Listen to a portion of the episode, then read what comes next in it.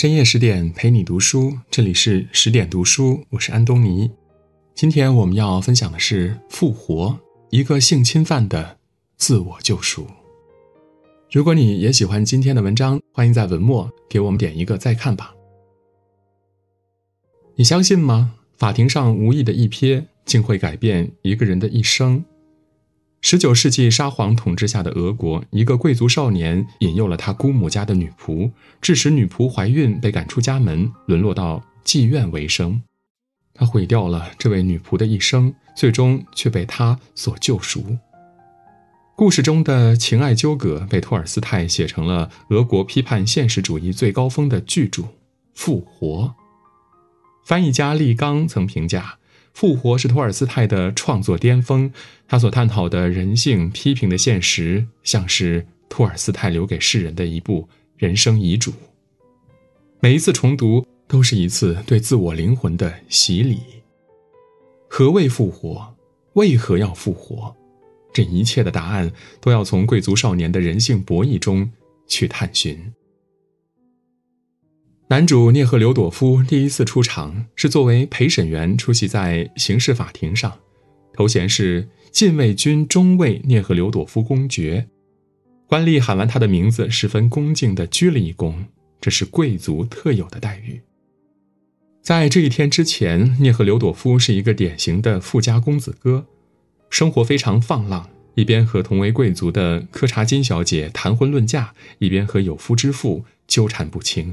每天的主要工作就是穿上最贵的衬衫，喝高档的洋酒，吃名贵的鱼子酱。对于这一切，涅赫留朵夫习以为常。他只不过是那个时代沙俄万千腐朽贵族中的一个，贵族就应该过着这样的生活，没什么好意外的。只是涅赫留朵夫无论如何也想不到，从这一天起，他的人生将发生翻天覆地的变化。当他扫视着被告席时，一道目光在不经意间与他交错而过。那一刻，聂赫留朵夫仿佛被一道闪电击中。映入眼帘的是一个即将受审的女人。女人有一张白嫩的脸和一双水灵灵的大眼睛，还有一副曼妙的身体，即使在囚服之下也难掩性感。她的模样让聂赫留朵夫瞬间掉入恐惧的洪流之中，他浑身颤抖。泪水不受控制的涌出双眼，谁也不知道究竟发生了什么。一个贵族公子哥和一个女囚会有何渊源？只有聂赫留朵夫心知肚明。十二年前，那个时候，马斯洛娃是聂赫留朵夫两个姑妈的养女兼女仆，她拥有着极佳的教养，双眼总是含着笑，带着少女特有的天真。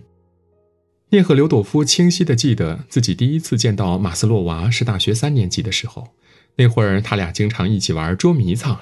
偶然一次，他跌落在坑中，马斯洛娃咯咯笑着跑向他，两双手紧握的那一刻，他纯洁又妩媚的样子闯进了他的心里。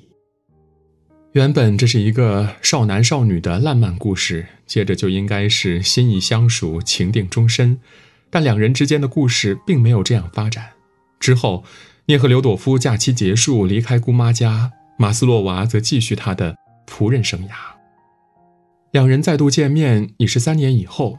聂赫留朵夫从军归来，他心中惦念着马斯洛娃，专门到姑妈家住上两天。依旧是青梅竹马的二人见面，但此时心态上已有了不同。马斯洛娃依旧是单纯的马斯洛娃，涅赫留朵夫却在沙俄军队里沾染上许多恶习。他开始觉醒了贵族意识，认为像马斯洛娃这样的下等女孩就应该是供贵族取乐的，何况还是他这样风流倜傥、正值壮年的公子哥。事情从这里开始滑向了邪恶，什么追求，什么真爱，什么表白心意，根本不需要。此时此刻，涅赫留朵夫一门心思想的就是如何迅速的占有马斯洛娃，他一刻都等不了了。过完复活节的第二天，面对自己当初的恋人马斯洛娃，涅赫留朵夫在走廊强行搂住她的腰，在被推开后又再次追上并强吻了她。被推开后，他依然没有放弃。此刻起，这不再是青梅竹马间的打闹，而演变成了一场猎手对猎物的追逐。像马斯洛娃这样寄居在贵族家里的穷孩子根本不可能逃脱。晚上，聂赫留朵夫来到马斯洛娃房间的窗外，像在逗弄逃不开的猎物一般，敲了敲窗户，看着对方恐惧的脸上强行挤出一个顺从的笑，心中的欲念愈发强烈。终于，兽性全然占据了他的灵魂，他冲进了房间，一把将马斯洛娃抱起。犯下了不可饶恕的罪行。第二天，聂赫留朵夫的朋友来访，发现这一切时，聂赫留朵夫内心毫无愧疚，反而塞满了膨胀的虚荣心。临走之前，聂赫留朵夫依旧按照贵族的惯例，向马斯洛娃手里塞了一百卢布，为他们两人的爱情下了一个定论。之后，聂赫留朵夫没受到任何影响，继续过着自己享乐的生活。马斯洛娃则因为失去贞操，怀上身孕，被两个老主人赶出了家门。一晃十二年，两人毫无交集，再次相逢竟是在法庭之上，身份如此悬殊，犯罪者成座上宾，受害者成阶下囚。从这一刻起，聂赫留朵夫如坐针毡。但是很快，聂赫留朵夫就开始为自己开解。他的朋友、舅舅都做过这样的事儿，甚至他的父亲之前在乡下住时，也将一个农家女人占为己有，还生下了一个私生子。既然大家都这么做，这分明就是贵族的传统嘛，内疚完全没必要，甚至显得可笑。但很快，随着马斯洛娃这些年的经历被揭开，聂赫留朵夫才意识到自己当初的受刑给这名少女造成了多大的影响。马斯洛娃怀着身孕被赶出家门后，转而到一个警察局长家当女仆，但对方垂涎她的美色，再三进行骚扰，她忍无可忍，反手将局长推倒在地。这个行为捍卫了她的贞洁，但同时也让她再次失去了工作。眼看着肚子越来越大，马斯洛娃只得寄居在一个寡妇家里。到了生娩那天，本来一切都很顺利，结果产婆不小心给她用了一条染病的褥子，不光她自己染上了重病，孩子生下来没多久也去世了。等她养好身体，身上的钱早已花光了。幸运的是，她很快在一个高官家当上女仆；不幸的是，她这一次没有逃过被玩弄的命运。此后，马斯洛娃的人生不断上演相同的戏码，逐步滑向。堕落的深渊。期间，他曾得到过希望，一个爱他的店员承诺结婚，结果却是不辞而别。一次次来自男人的欺辱，将他推入妓院。从此，她不再是有教养的女仆马斯洛娃，她沦为了以讨好男人谋取钱财的妓女柳波福。每天夜晚纵情声色，在各色客人之间流连。白天再睡到下午两三点，再起来洗漱装扮，沉沦在下一轮的放纵中。在第七年的时候，二十六岁的马斯洛娃出事了，他接的一个客人中毒身亡，随身携带的钱财也不见了。作为重大嫌疑人，马斯洛娃被押上法庭接受审判。然而，法庭提供的定罪证据并不是事实。马斯洛娃的确陪了客人一晚上，但只拿到四十卢布。至于酒杯里的毒药，是旅馆茶房女仆给他的，并告知是安眠药。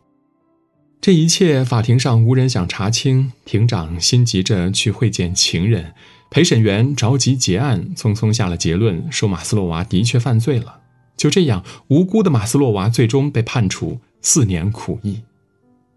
听到这个结果，马斯洛娃放声痛哭，哭声中的绝望、悲苦。敲击在聂赫留朵夫的心灵上，惊醒了他。到这时，聂赫留朵夫才意识到，十二年前犯下的罪孽，自己再怎么无视，都无法逃避。他毁掉了马斯洛娃一生的事实。从那一刻起，聂赫留朵夫意识到，是自己当初将马斯洛娃视为玩物，是那种令人作呕的贵族意识，彻底毁掉了眼前少女的一生。他痛苦不已。开始厌弃起自己原本的贵族生活，他觉得自己应当做点什么。审判刚结束，他先是找到了律师，要求帮马斯洛娃申诉，接着又找到检察官，请求和马斯洛娃见面。辗转几处，他终于拿到了许可证。聂赫留朵夫立马进到监狱约见马斯洛娃，在他还没有认出自己时，就已经哽咽到说不出话来。他沉浸在自己悔过的情绪中，拼了命的想要弥补些什么。可在马斯洛娃眼中，他却不过是一个富家老爷，是一个需要他谄媚的讨好的富家老爷。这让聂赫留朵夫觉得自己不只要忏悔，还要帮他找回本性。第二次到监狱来，他告诉了马斯洛娃自己决定和他结婚。富家老爷迎娶风月女子，用婚姻、用一辈子的荣华富贵来赎罪。涅赫留朵夫认为这肯定够诚意了吧？没成想却遭到了马斯洛娃的嘲讽：“我的价钱就是一张红票子，这就是您出的价钱。”听到这些话，涅赫留朵夫意识到自己所做的一切并不是一个宣言或者一个承诺就能够弥合的。没有办法，他只能闭上嘴，设身处地的为马斯洛娃考虑起来。他动用自己的贵族关系，将他调往医院去当护士，还守诺的帮狱中其他冤枉的人申冤。第三次见到马斯洛娃时，涅赫留朵夫依然坚定地告诉他，就算被流放，他也陪着他一起走。马斯洛娃再次拒绝了，但声调却软了下来，承诺自己不再酗酒。那一刻，聂赫留朵夫仿若又看到了当年纯洁的马斯洛娃，也似乎看到了当年。干净的自己。聂赫留朵夫还是一个少年时，关心贫穷，喜欢思考真理，曾放弃他父亲名下的农田，免费送给农民。平日里，他也不喜奢侈，经常穿着陈旧的军大衣。对于女性，他曾经极为尊重，甚至一度决定，直到结婚那天才可以跨越最后一步。可惜，涅赫留朵夫没有坚持下去。他认为对的行为，在他的贵族同伴的眼里既可笑又古怪，经常遭到戏谑和调侃。直到他花钱无度，玩弄女人，讲下流笑话，才被认可为是一个合格的贵族。如今，涅赫留朵夫打算再次做回自己。回到乡下，涅赫留朵夫将手中的土地全都分给农民，还向他们散发了不少钱财。临走的时候，他连居住的房屋也卖掉了。他的这种行为流传到贵族圈，再次遭到了嘲笑，但涅赫留朵夫丝毫不理会。这一次，他决定要坚定地做下去。这种坚持悄无声息地将涅赫留朵夫与上流社会分割而开。他对马斯洛娃的怜悯冲破了心灵的闸门，汹涌地滚向他遇到的每一个人。他喜欢上帮别人做事的感觉。这位曾经只停留在空想的贵族少爷，终于迈向了。告别旧我的台阶，他唤醒了自己，也唤醒了马斯洛娃的本性。他收敛起以往卖弄的风情，宁愿重新回到监狱，也不愿成为医生的玩物。他迈出了第一步，慢慢的捡回了自己丢失已久的尊严。那个放荡的妓女渐渐消失，曾经干净的少女又回来了。故事的最后，聂赫留朵夫同马斯洛娃一起前往苦寒的西伯利亚服劳役。他信守承诺向马斯洛娃求婚，但马斯洛娃爱上了另一位革命者，两人并没有终成眷属。可涅赫留朵夫找回了自我，马斯洛娃重获了新生，彼此的救赎已然完成。故事到这里，想回溯一下一开始的那个问题：书名叫复活，那么到底是什么在复活？至此，答案呼之欲出，就是两个字：良知。涅赫留朵夫和马斯洛娃的堕落，实际上是俄国旧社会的恶果。在那个人吃人的时代，贵族高官享受的特权，脚下踩的木质地板，桌上摆好的餐具饭菜，挥霍不尽的钱财，都是压榨千万民众所得的。穷人的命不是命，儿童夭折，老人吃不上饭，壮年被冤枉成犯人，随意鞭打。而像马斯洛娃这样稍有姿色的农家少女，则会被默认为贵族的玩物，仅供享乐。可怕的不是人，而是那个时代的风气。涅赫留朵夫读大学时还是一个纯洁的少年，有坚持的信仰和原则，在上流社会的禁淫中，却被活活的改变成了施暴的上位者。马斯洛娃更是如此，从一个纯洁的农家少女被社会推着变成了卑微的受虐者。他们看上去没有任何选择，出身决定了一切，只得按照既定的轨道走下去。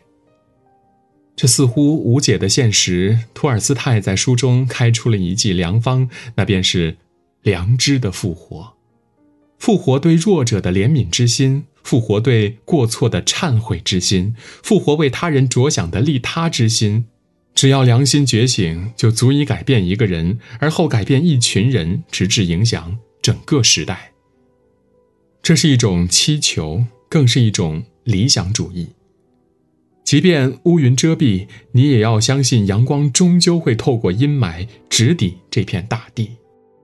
管你见过多少阴影，又或者正处在阴影之下，请你相信那些善良、博爱、平等、宽容，那些关于人类的美好的特质，终将复活。更多美文，请继续关注十点读书，也欢迎把我们推荐给您的朋友和家人，一起在阅读里成为更好的自己。我是安东尼，我们明天再见。